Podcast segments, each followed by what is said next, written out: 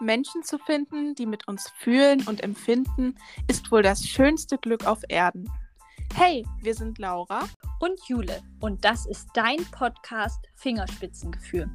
Einmal in der Woche quatschen wir rund um die Themen Kinderwunsch, Social Media, Freundschaft und Co. und geben euch einen Einblick in unseren Alltag, also unseren ganz normalen Wahnsinn. Und jetzt viel Spaß mit der heutigen Podcast-Episode. Hallo und willkommen zurück zu einer neuen Podcast-Episode. Schön, dass ihr wieder eingeschaltet habt. Wir hoffen, euch geht's allen gut. Wir starten jetzt in den Herbst. Wir sind schon sehr gespannt. Das ist nämlich unsere Lieblingsjahreszeit. Wir mögen das besonders gern, sich wieder kuschelig anzuziehen und einfach gemütlich zu Hause alles zu machen. Also ich lieb's. Oh ja, ich lieb's auch ganz sehr. Also ich freue mich unfassbar auf den Herbst. Nicht nur, dass dann jetzt im Herbst ja unser Kind geboren wird, aber auch so. Ich habe letzten, äh, nicht mal letztens, sogar heute erst Bilder angeschaut von unserem Shooting damals, wo wir mit meiner bunten Jacke unterwegs waren. Mhm. Das, ich, das war, glaube ich, der 7. Oktober oder so. Und auch wo wir auf der Burg waren. Also das kann kein Zufall sein, dass wir ausgerechnet in diesen Monaten shooten waren. Und die Schicksal. Ja, total. Also der Herbst ist auch meine absolute Lieblingsjahreszeit und ich freue mich auf alles, was er mit sich bringt. Es ist halt einfach schön, wenn man sieht, dass draußen alles dann wieder bunt wird und man schwitzt nicht mehr so sehr. ich glaube, wir sind halt auch einfach beide vom Typ so richtige Herbstmenschen. Ja, ja, auf jeden Fall. Also auch so Spätsommer geht auch voll klar, aber ich mag wirklich irgendwie alles am Herbst. Zumindest mag ich ihn so lange, wenn es jetzt nicht Wochen regnet. Also ja ist, wenn gerade durch unseren Hund, wenn wir dann wirklich das dann merken, dass man Wochen am Stück jeden Tag reinkommt und jeden Tag diesen nassen Hund hat, mehrere Male am Tag, das nervt mich. Das wird auch kommen, aber das nervt mich. Aber ich finde sonst die Herbsttage, die auch selbst mal verregnet sind oder die, die neblig sind, so früh richtig mit Nebel anfangen und so richtig noch knackekalt sind und dann bricht so die Sonne durch den Nebel. Oh, ein Traum, es gibt nichts Schöneres. Das finde ich auch. Ich glaube, deswegen hat es mir auch in Island so sehr gefallen, weil das ist ja da gefühlt Herbst immer. Ja, das, das kann ich nachvollziehen. Also generell, in welchem Land ist es im Herbst nicht am schönsten? Hm, das stimmt. Ja. Ja, aber wir wollen jetzt einfach mal mit der Podcast-Folge anfangen. Ja, erzähl doch mal, um was es heute geht, Jule. Ja, wir dachten, wir legen ganz unspannend erstmal weiter und fahren mit meiner Schwangerschaft fort. Ich würde sagen, wir reden heute über das zweite Trimester. Für diejenigen, die das nicht wissen, Schwangerschaften teilt man in drei Trimester auf und dann darin die Wochen sozusagen. Und das erste Trimester geht bis zum Ende der zwölften Woche, das heißt zwölf Wochen genau abgeschlossen. Und das zweite beginnt dann ab der 13. Woche und geht ungefähr bis zur 24. Also da gibt es unterschiedliche Meinungen und Bezeichnungen und was weiß ich. Manchmal ist es eine Woche mehr, eine Woche weniger. Aber wir nehmen jetzt mal den Zeitraum von der 13. bis zur 24. Woche heute unter die Lupe. Ja. Und was ist dir denn, also was fällt dir denn als erstes ein, was so anders war in dem zweiten Trimester im Vergleich zum ersten? Also man sagt ja nicht umsonst, dass das zweite Trimester das sogenannte Wohlfühltrimester sein soll. Also es, es steht überall so, nach der zwölften Woche lassen die Symptome nach und äh, es soll einen blendend gehen, also wirklich blendend, als wäre man gar nicht schwanger. Und solange man das Kind ähm, noch nicht spürt, was natürlich auch in dieser Zeit im besten Fall dann passiert, ähm, soll man sich so fühlen, als wäre man nicht schwanger. Okay. So steht es überall geschrieben. Ähm, also ich muss sagen, meine Übelkeit hat schon aufgehört mit der zwölften Woche. Wir sind ja dann relativ am Ende der zwölften Woche in Urlaub für zwei Wochen gefahren nach Österreich. Und ich muss sagen, generell ist schwanger in Österreich schwierig, meiner Meinung nach. Also mhm. eigentlich müß, müsste man ja denken, das geht noch voll klar geht es bestimmt auch, aber wenn man ähm, so ziemlich zeitig schon mit Atemnot und sowas zu tun hat am Anfang und äh, keine Ahnung, man nicht mehr so richtig gut Luft kriegt, keine Ausdauer mehr hat, dann ist es halt einfach die ganzen Wanderwege und Klettern und so ist dann halt echt eine Sache. Ja. Und das konnte ich halt auch nicht so gut mitmachen. Zum anderen ähm, hatte ich ja auch diese Blutung kurz vorm Urlaub und ich hatte einfach ein ungutes Gefühl, mich da körperlich zu überlasten, muss ich sagen, weshalb ähm, ich auch einfach gerade nicht unbedingt oft mit zum Einkaufen gefahren bin dort, sondern auch mal einfach in der Wohnung geblieben bin und habe da auch einfach mal noch eine Stunde mich hingelegt und habe geschlafen.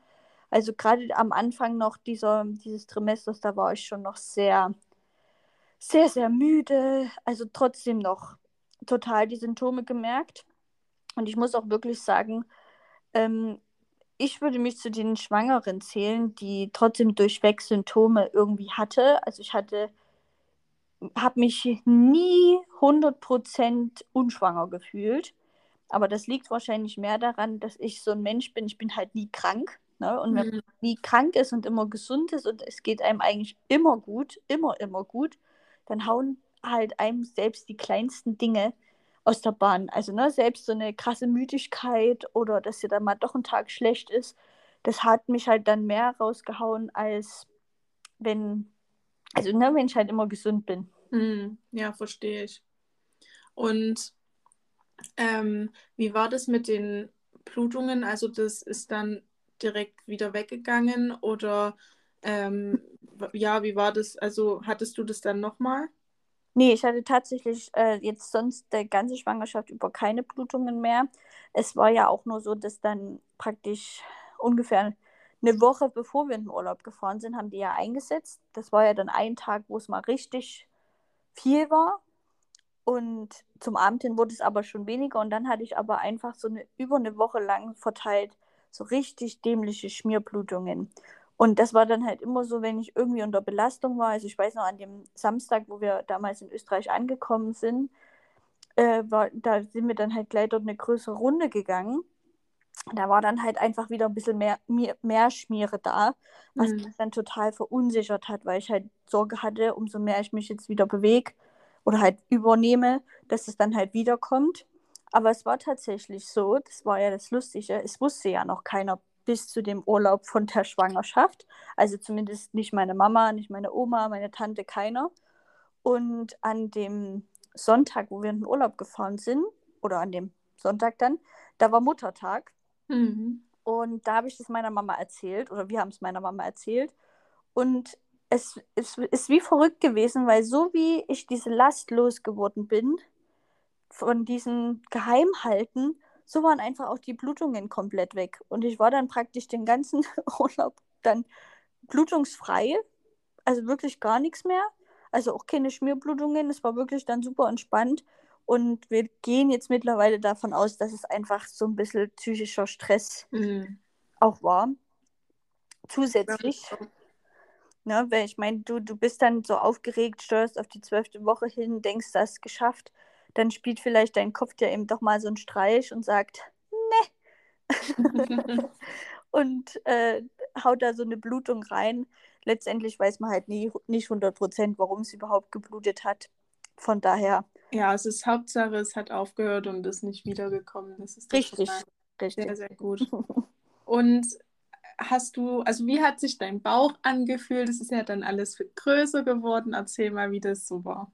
Das, das ist auch super crazy, weil wenn ich mir jetzt meinen Bauch damals anschaue, da, ich habe mich wirklich gefühlt, als hätte ich schon einen Bauch, ne? Also das, wenn ich mir da jetzt Bilder anschaue oder Videos anschaue und dann überlege, wie ich mich da gefühlt habe, weil ich habe da ja auch schon versucht, Sachen anzuziehen, so dass man es sieht und ich war dann schon immer traurig, wenn ich mal ein T-Shirt oder eine Hose anhatte, wo man es nicht so gesehen hat, obwohl man da eigentlich gefühlt noch gar nichts gesehen hat, jetzt im Nachhinein, wenn ich mir die Bilder anschaue. Und dann denke ich mir dann einfach so krass, jetzt ist dein Bauch wirklich da. Damals eigentlich noch nicht so wirklich. Und ähm, auch wenn ich mir jetzt auf Instagram immer meine Stories anschaue von damals, muss ich sagen, ich habe wirklich relativ lange ähm, wenig bis keinen Bauch gehabt, würde ich das jetzt so sogar sagen. Und dass das erst so richtig erst ab der 20. Woche losgegangen ist, dass sich das mehr nach außen gewölbt hat. Vorher war es halt wirklich nur so, ja, ich war halt, bin halt an sich ein schlanker Mensch gewesen, hatte jetzt keinen großen Bauchansatz oder irgendwas. Da hat man halt schon gesehen, dass da jetzt sich ein Bäuchlein ergibt. Aber es war nicht so, wie ich es mir wie ich es eigentlich gefühlt habe. Es ist halt mehr ein Blähbauch gewesen. Genau, so war es genau. ja bei mir auch. Und dann, und dann ist man halt stolz auf seinen kleinen Blähbauch. Ja, genau. Und den will man halt auch irgendwie zeigen, obwohl der, ja.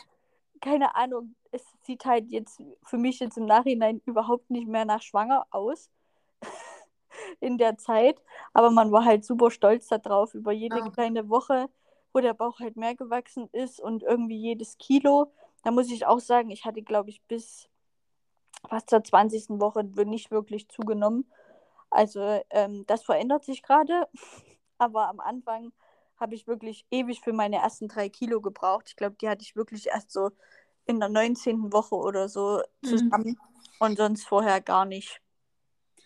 Und generell, wie hast du dich gefühlt? Also warst du dann immer noch also müde oder irgendwie übel? Hast du ja gesagt, war's, war dir es dann nicht mehr? War irgendwie sonst was anderes?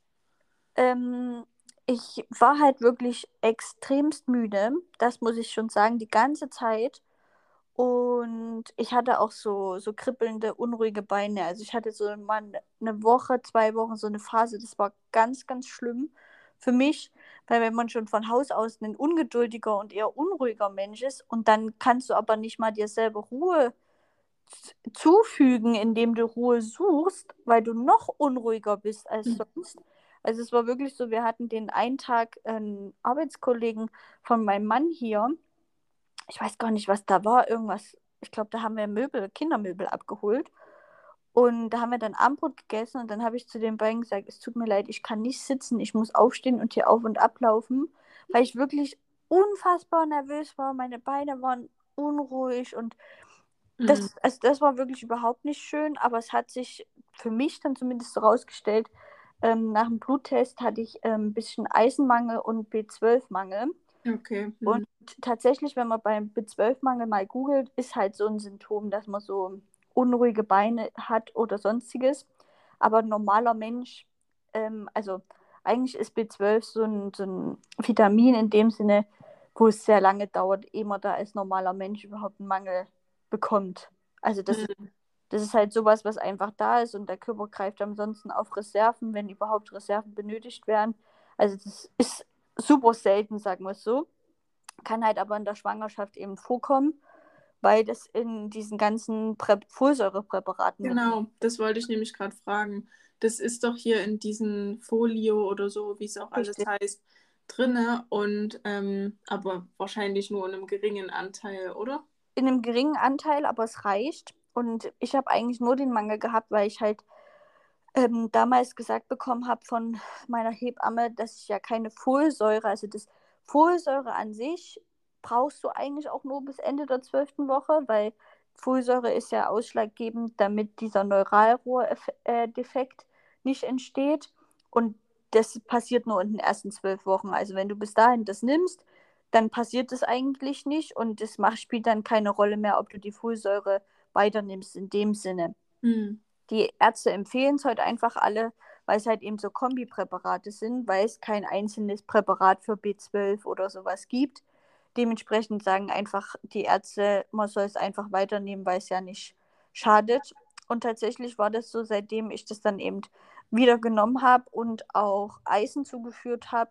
Ist auch so krass, dass das so lange schon wieder her ist. Mir kommt es vor, als hätte ich das erst gestern bestellt. ähm, äh, ja, seitdem ich das nehme, ging es mir dann auch wirklich richtig, also schlagartig besser. Meine Beine haben nicht mehr gekribbelt. Man weiß trotzdem nicht, ob es jetzt wirklich daran gelegen hat. Ähm, aber ich war auch nicht mehr so müde und also, es war wirklich, war wirklich richtig gut. Und ähm, gerade jetzt nochmal, um dann, wo ich dann eine Zeit vorbeigegangen ist und ich dann auch im Krankenhaus war und die das dann da getestet haben, nochmal meine Blutewerte, war dann auch alles wieder im grünen Bereich. Sehr gut. Und hattest du eigentlich ähm, irgendwie so Schwangerschaftsgelüste oder so? Ich glaube, das habe ich dich noch nie gefragt, aber isst du irgendwas Komisches? nee, tatsächlich nicht. Also, Ich mag halt einfach nur Obst sehr gerne. Süßes würde ich sagen noch lieber als vorher. Also das ist schon ein bisschen nachteilig. also gerade Schokolade noch mehr, als ich vorher auch schon mochte. Ähm, da muss ich mich immer mal ein bisschen zügeln, jetzt gerade zum Schluss. Hm.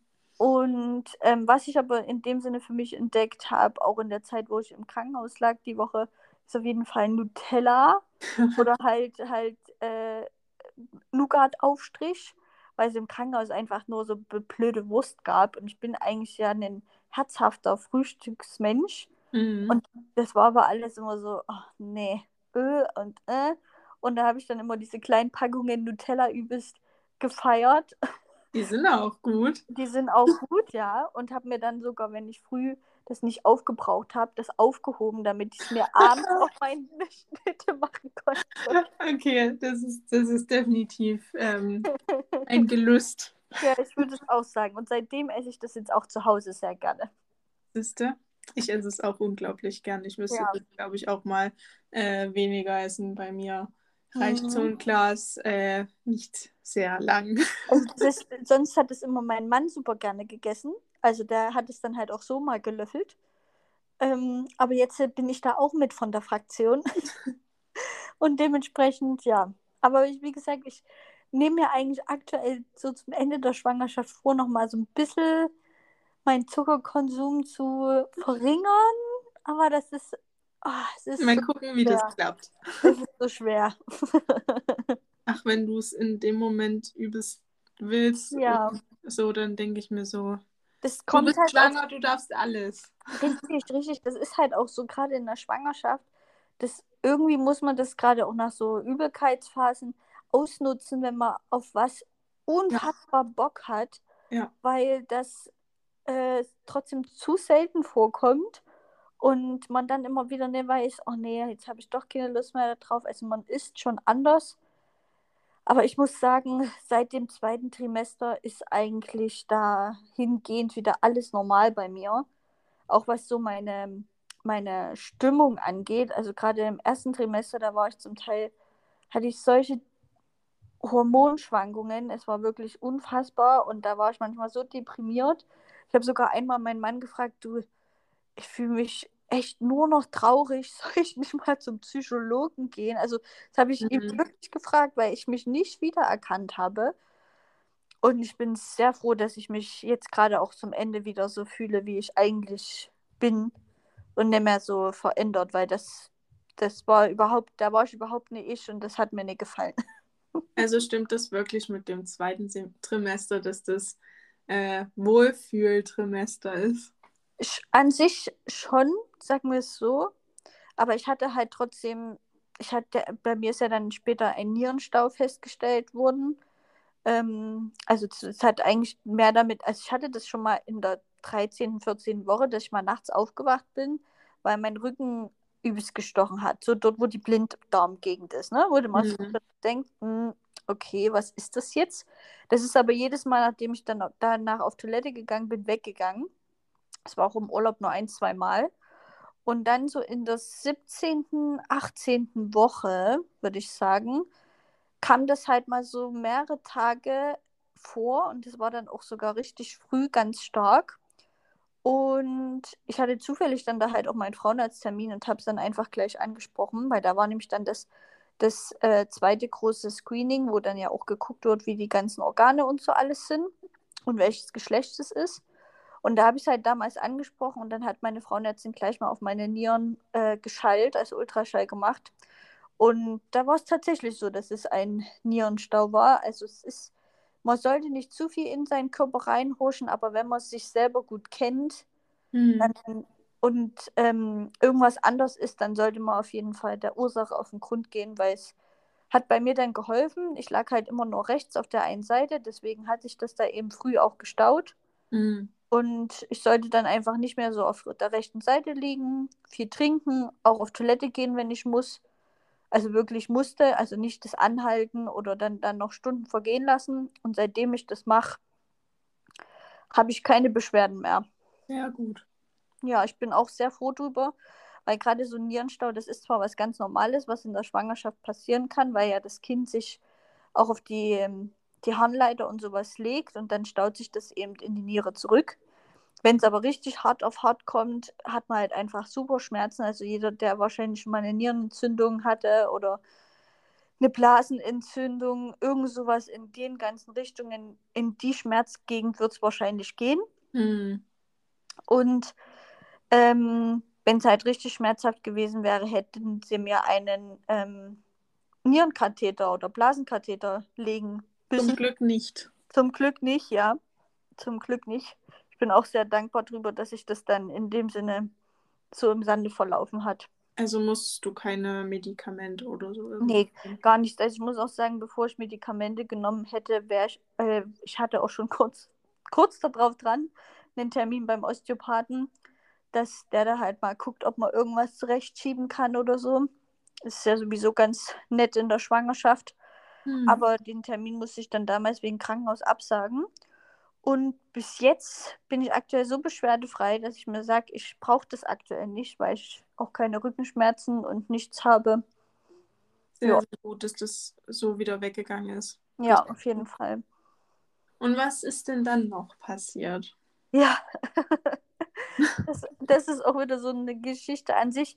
Wie gesagt, super schönes Trimester. Man, man kriegt ja dann so die ersten Bewegungen trotzdem vom Kind mit und merkt, wie sich das Baby das erste Mal bewegt. Das ist auch sowas, gerade wenn ihr eine Futterwandplazenta habt, lasst euch da nicht verunsichern, wenn ihr das Gefühl habt, da tritt jemand oder es ist irgendwie eine andere Bewegung plötzlich da, dann wird es so sein, dass das euer Kind ist.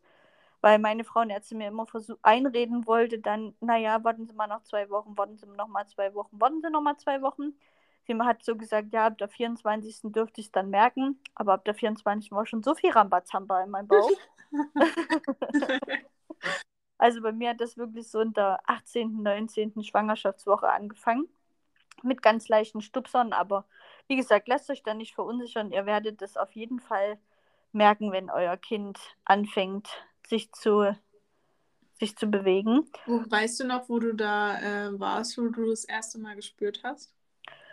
Puh, keine Ahnung. Also ich sag mal so, dass meistens ist es dann eh, dass man es am Anfang nur merkt, wenn man so zur Ruhe kommt. Also ich habe gerade am Anfang ganz bewusst immer die Zeit dann im Bett, wenn ich dann im Bett lag, in mich reingehuscht und geguckt, ob ich was merke oder fühle.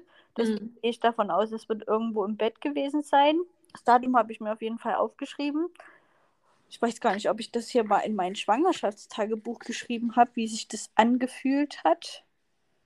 Wie ein kleiner Stupser. Also für mich war es auf jeden Fall wie so ein Schnipsen. Also manche beschreiben das ja wie ein, wie ein, ah ja, hier. Am 15.06. habe ich das erste Mal deine Bewegung gespürt. So hat sich's angefühlt. Es fühlt sich wie ein Bloppen Schnipsen an. Mhm. Ja, weil manche, die meinen, es fühlt sich wie ein, wie ein Schmetterlingsflügelschlag an oder so. Ich weiß nicht, wie sich ein Schmetterlingsflügelschlag anfühlt. oder wie, wie ein Fisch irgendwie, dass der im Bauch rumblubbert. Das, das kann ich auch gut bestätigen. Aber bei mir war es wirklich wie so ein Schnipsen. Also ich glaube, unser kleiner Mann hatte einfach von Anfang an ziemlich Kraft das halt wirklich wie so ein Schnipsen anfühlt. Ja, aber es ist auf jeden Fall ein schönes Gefühl und äh, ihr werdet es, wie gesagt, merken, wenn es euer Kind ist. Das, das ist unverkennbar, sagt man so. Das, was anderes, das ist auch, finde ich, ein Unterschied wie Tag und Nacht zu Bauchkrummeln, weil ja dann manche sagen, es ist wie Bauchkrummeln, finde ich überhaupt nicht. Also wirklich überhaupt nicht. Das ist auch in einer Gegend, wo man meiner Meinung nach kein Bauchkrummeln hat. Ähm, dementsprechend lasst euch da nicht verunsichern. Ihr, ihr wisst es ja dann am besten und ihr werdet es merken. ja. Genau. Und ja, sonst das nicht so Schöne, was passiert ist, oder es ist eigentlich nicht weiter dramatisch, aber es war zu diesem Zeitpunkt irgendwie unschön und nervenaufraubend. Ähm, wir hatten ja dann ganz normal das zweite Screening beim Frauenarzt und da war eigentlich alles gut. Also da hat unsere Frauenärztin jetzt auch nichts Negatives weiter gesagt. Sie hatte nur so eine ganz kleine Anmerkung gemacht, dass, dass im Herzen irgendwie sich da jetzt gerade noch die Kammern bilden, aber es sind alle vier Kammern schon ersichtlich. Und dann hatten wir zwei Wochen später den Feindiagnostiktermin. Ihr müsst wissen, bei uns hier in, in unserer Region ist es so relativ üblich, dass man diesen Termin hat. Weil oft ist es ja so, zumindest lese ich das auf Instagram, dass manche wirklich nur den Feindiagnostiktermin haben, wenn es Anhaltspunkte beim äh, zweiten Screening gibt. Also man muss diesen Termin nie wahrnehmen, also ist trotzdem mhm. bei uns auch eine freiwillige Sache. Aber es ist jetzt, äh, also gerade diesen Termin, der, den habe ich schon äh, ausgemacht, als ich damals das Erstrimester-Screening in der zwölften Woche hatte. Also das war so völlig verständlich, dass wir diesen Termin machen, sozusagen. Mhm. Also auch von den Ärzten und Schwestern, die da fragen. Und ähm, der Feindiagnostiker, der guckt einfach ja nochmal genauer. Also die, die Frauenärztin guckt ja auch schon ziemlich genau, wie jetzt die Organe sind und ob die Harnblase veranlagt ist und ob da auch schon ähm, Urin drin ist, wie die Nieren sind. Also das guckt auch die Frauenärztin beim zweiten Screening sehr ausführlich. Und der Feindiagnostiker hat einfach nochmal ein besseres Ultraschallgerät. Und der guckt dann halt auch nochmal. Und ja, dann war dieser besagte Termin. Das war auch leider ein bisschen unglücklich, weil wir ähm, zu dem Arzt, zu dem wir dann letztendlich gehen, mussten eigentlich gar nicht hin wollten, weil das war auch der Arzt, der damals bei meiner Eileiterschwangerschaft das falsch ähm, diagnostiziert hatte.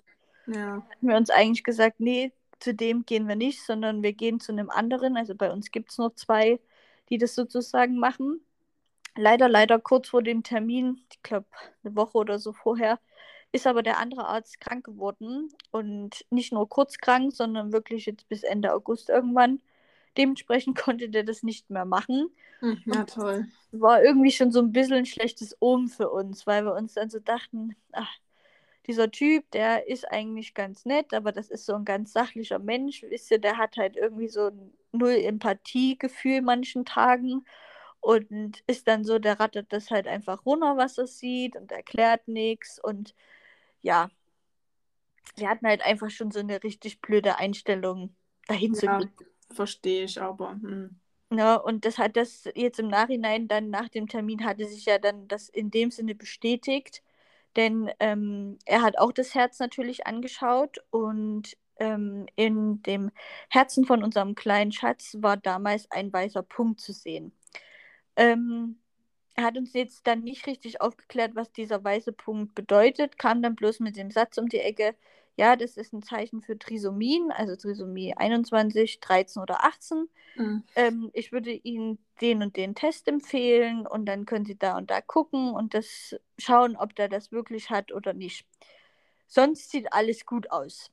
So, wow. war, so war der Satz. Ne? Und ähm, für uns war schon immer klar, wenn unser Kind äh, zum Beispiel Trisomie 21 haben sollte, dann möchten wir das auf jeden Fall wissen um uns vorher da vorzubereiten, zu informieren, einfach zu wissen, was denn da wirklich dann auf einen zukommt, wenn man ein Kind mit Down-Syndrom kriegt. Deswegen war es für uns wichtig, dass wir das wissen und da haben wir halt eben diesen äh, Harmonie- oder NIP-Test noch gemacht.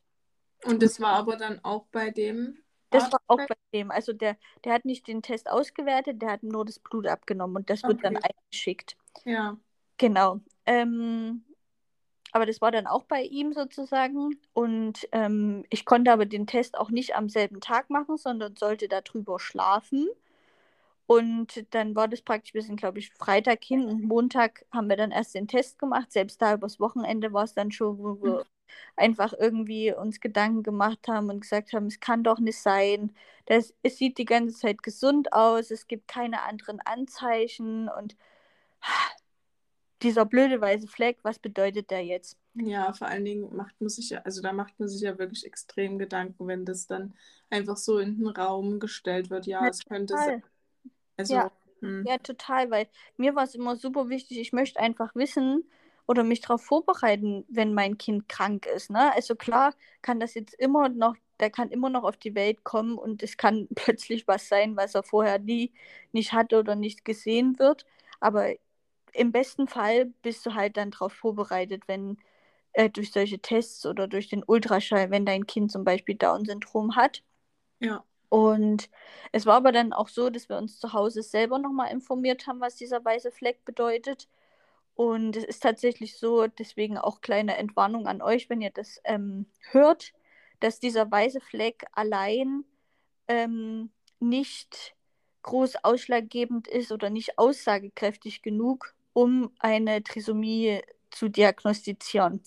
Also rein theoretisch hätte er auch einfach sagen können, ähm, der Fleck ist jetzt kein alleiniges Indiz, dass es so ist. Sie mhm. können den Test machen, aber sie müssen nicht, weil alle anderen Sachen dagegen sprechen. Das wäre auf alle Fälle beruhigender gewesen. Ja, und das hat er aber leider nicht gemacht. Und wir haben aber, wie gesagt, mit vielen geschrieben. Ich habe mir auch von, ähm, es gibt so eine Bloggerin, Fiona Erdmann heißt die, die, ist, die war, glaube ich, mal bei ähm, Germany Next Topmodel. Der ihr Kind hatte das auch und zwar am Ende auch nichts weiter, außer dass dieser Fleck war. Weil das ist halt ganz oft einfach so, dass dann die Herzkammern noch nicht vollständig entwickelt sind oder es eine Verkalkung dort im Herz gibt, die aber im Laufe der Schwangerschaft einfach wieder verschwindet. So steht es drin, was das überhaupt ist. Ja, aber wie gesagt, wir haben dann diesen Bluttest gemacht, weil wir uns einfach sicher sein wollten. Und dann hieß es wieder eine ganze Woche warten. Das war irgendwie eine Woche für mich auf jeden Fall des Grauens, weil ich mich da schon sehr reingesteigert habe und mir das sehr wichtig war, mich da zu informieren und so. Aber gleichzeitig wusste mein, mein Inneres, dass äh, eigentlich alles gut sein wird. Ja, ja weil einfach alles sonst dagegen sprach, also wirklich alles. Und unser Kind die ganze Zeit von Anfang an kerngesund war. Wir hatten ja auch das Erstrimester-Screening gemacht. Da war ja auch alles unauffällig. Also es gab keinen einzigen weiteren Anhaltspunkt. Aber das hat einen richtig Körre gemacht. Muss ja, das glaube ich auch. Das ist halt auch eine ziemlich große Sache einfach. Und es ist ja vollkommen logisch, dass ihr euch da dann übelst Gedanken gemacht habt. Und ja. ich kann mich da noch gut dran erinnern, als du das gesagt hast, dass ach, das, das nimmt einen natürlich dann auch mit. Also. Ja, auf jeden Fall. Also, wie gesagt, für uns war es einfach, gerade wenn es jetzt zum Beispiel die anderen Trisomien gewesen wären, 13 und 18, obwohl es ja keine weiteren Anhaltspunkte dazu gab, aber das sind ja Trisomien, wo das Kind nicht lebensfähig ist. Ja? Mhm. Das heißt, wir hätten dann in diesem Moment entscheiden müssen, äh, behalten wir es, treiben wir es ab, lassen wir es kommen und dann lebt es nur ein paar Tage. Wisst ihr, das ist halt so eine Entscheidung fürs ganze Leben. Mhm. Und da, wenn du so ein, so, ein, so ein Ding hast, dann zieht sich halt erstmal so ein Film vor dir ab. Ja. Und du siehst erstmal irgendwie nur, dass du denkst, dein Kind hat das. Und dann musst du dir erstmal klar werden und wieder sagen, nee, es ist alles in Ordnung. Alle anderen Faktoren, die für eine Trisomie sprechen, sind äh, negativ. Also das heißt, alles in Ordnung. Also beruhigt dich mal wieder. Ja, ich finde es auf alle Fälle nicht so cool, dass er euch halt da so Angst gemacht hat und ja. halt das so im Raum stehen gelassen hat. Also ja. das hätte man auch anders machen können. Ich fand es auch so, vor allen Dingen auch, weil ähm, der das halt an dem Tag, da war dann mein Mann auch mit, echt wirklich so ganz kurz und abrupt und meinte so mit dem Test und es kostet so und so viel Geld. Also das zahlt ja jetzt die Krankenkasse, wenn ähm, es Indiz dafür gibt, dann übernehmen die das. Und mhm. ähm, ich war dann Montag ja, also Donnerstag oder so waren wir bei dem und dann übers Wochenende mussten wir ja schon entscheiden, ob wir es wollen oder nicht. Und montags war ich dann nochmal bei ihm in der Praxis, nicht nur zum Blutabnehmen, er hat dann tatsächlich auch nochmal Ultraschall gemacht. Da war ich aber ohne meinen Mann da. Vielleicht mag der auch einfach keine Männer. wow. Weil da war der so empathisch zu mir. Also er war so gut drauf und wir haben gelacht und der hat dann nochmal den Kleinen angeschaut. Wir haben, der hat dann auch nochmal übelst schöne Ultraschallbilder gemacht. Also der sieht da super süß aus, unser kleiner Mann. Und da habe ich ihn auch nochmal gesagt, sagen Sie mal, ist sonst alles in Ordnung? Und hat wirklich gesagt, ja, sonst ein super Kerlchen und sieht toll aus und alles fein und, und meinte so, er drückt uns die Daumen, dass alles wunderbar ist und er geht jetzt nicht davon aus, dass er es hat. Hätte er ja auch schon mal eher sagen können. Genau, genau. Weißt du, am Ende hätten wir uns wahrscheinlich vielleicht sogar gegen den Test entschieden. Ja. Ne? Das ist so und hätten einfach darauf vertraut, dass alles gut ist. Vor allen Dingen, weil alle um uns rum ja gesagt haben, es ist alles gut. Mhm. Aber das ist immer so, wo man dann immer nicht so weiß, wollen die Leute jetzt nur Geld machen? Mhm. oder wollen sie dir wirklich helfen und dir deine Sorgen nehmen? Ja. Letztendlich war dann alles super. Wir mussten dann zwar noch fast die ganze Woche warten, bis das Testergebnis kam. Okay. Aber es war total schön, weil der Arzt hat uns dann früh an einem Sonntag sogar noch eine E-Mail geschrieben und hat super herzlich geschrieben, dass er sich ganz sehr für uns freut, dass alles in Ordnung ist. Und ähm, da war ich dann auch wieder so, der Mann, der kann schon empathisch sein, aber irgendwie hat er uns bis jetzt kein richtiges Glück gebracht, ja. sondern eher nur, äh, keine Ahnung, anstrengende Nerven. Ja, vielleicht mag er wirklich keine Männer und ist deswegen Frauenarzt geworden. man weiß es nicht, man weiß es nicht. Aber es ist auf jeden Fall so, jetzt auch in unserem Wunschkrankenhaus, wo wir entbinden, erzählst du den Leuten da von dieser Geschichte, dann kommt, ah, das ist der und der Arzt, ah ja, der diagnostiziert gerne weiße Punkte. Schon witzig. Also die, die Meinung ist da halt allgemein nicht, nicht so gut. Okay. Und dementsprechend hat sich das damals für uns bestätigt. Und ähm, wir hätten jetzt dann ähm, im September jetzt nochmal einen Termin bei ihm. Da werden wir auch sehen, ob wir den wahrnehmen oder nicht. Weil ich denke, ich werde einfach meine Frauenärztin beten, dann nochmal selber zu gucken, was sie ja sowieso machen wird beim dritten Screening. Und dann werden wir entscheiden, ob wir nochmal zu ihm gehen oder nicht, weil ich könnte mir vorstellen, der macht einen dann doch nochmal Wuschi. Ja, lass das mal lieber. Ich, ich denke es mir halt auch. Deswegen ich sehe da auch keine Notwendigkeit darin, weil bis jetzt im Krankenhaus hat da auch keiner danach geschaut oder was gesagt. Und wenn meine Frauenärztin jetzt nicht nochmal ausdrücklich was sagt, dann werde ich den Termin wahrscheinlich absagen. Ja, das würde ich auch so machen. Und in welch, also in welcher Woche befinden wir uns denn jetzt gerade, wenn du davon sprichst? Wo das passiert ist? Ja. Ähm, es müsste so 22., 23. Woche gewesen sein. Also wir sind sozusagen jetzt schon fast am Ende des ähm, zweiten Trimesters und ich würde auch alles, was jetzt dann danach kommt, weil es ging dann, wir hatten dann nur ein paar Tage des Glückes nach der Nachricht, dass alles gut ist. Mhm. Und dann ging leider das nächste Drama los. Und das würde ich aber dann ähm, mit ins äh, dritte Trimester was aktuell dann, abgesehen von der einen Sache, gerade sehr gut läuft, würde ich das da mit reinpacken. Ja, ich denke, da gibt es auch sehr viel darüber zu erzählen. Und da könnt ihr auf alle Fälle schon gespannt sein auf die nächste Folge. Die wird dann auch wieder spannend, weil, ja. also was du diese Schwangerschaft schon wieder durchmachen musstest, ich sag's immer wieder, das ist unnormal. Es ist, es ist super unnormal und umso mehr bin ich aktuell sehr, sehr, sehr glücklich darüber, dass es uns eigentlich seit ja, sechs Wochen, vier, fünf, sechs Wochen äh, sehr gut geht und es aktuell mal keine schlechten Nachrichten gibt. Ähm, ich sag mal so, jetzt nach der Blutung und so bis zum Feindiagnostiker gab es ja an sich auch keine schlechten Nachrichten. Aber ja. wenn es einem halt nicht so richtig gut geht, man dann den Nierenstauen hat oder generell diese Müdigkeit, so richtig aufatmen konnte man dann ja auch nicht und das so genießen. Mhm. Ja.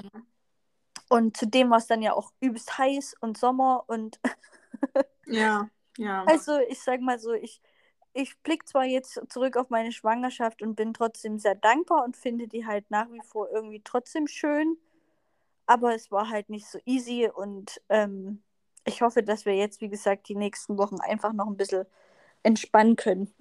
Das hoffe ich auch ganz sehr für dich und ja. bin da auch sehr optimistisch. Ich auch, ich auch. Also aktuell find, bin ich, kann ich mich nicht glücklicher trotzdem schätzen. Das auch wenn ich nicht gut. viel raus darf, aber oder sollte. Aber ähm, ich habe trotzdem so meine kleinen Highlights und fühle mich gut und das ist die Hauptsache. In ein paar Wochen machen wir dann einen Podcast und der kleine Mann liegt irgendwo neben dir. Ach, einfach krass.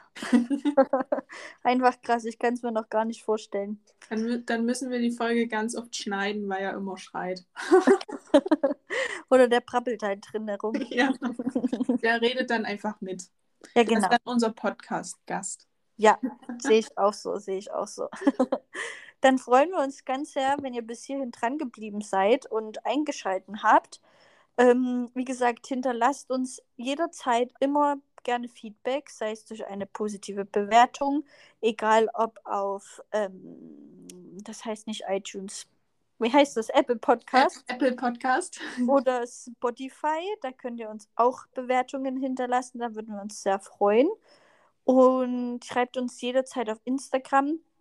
Wir geben da schon unser Bestes, so aktiv wie möglich zu sein. Yes, also yes.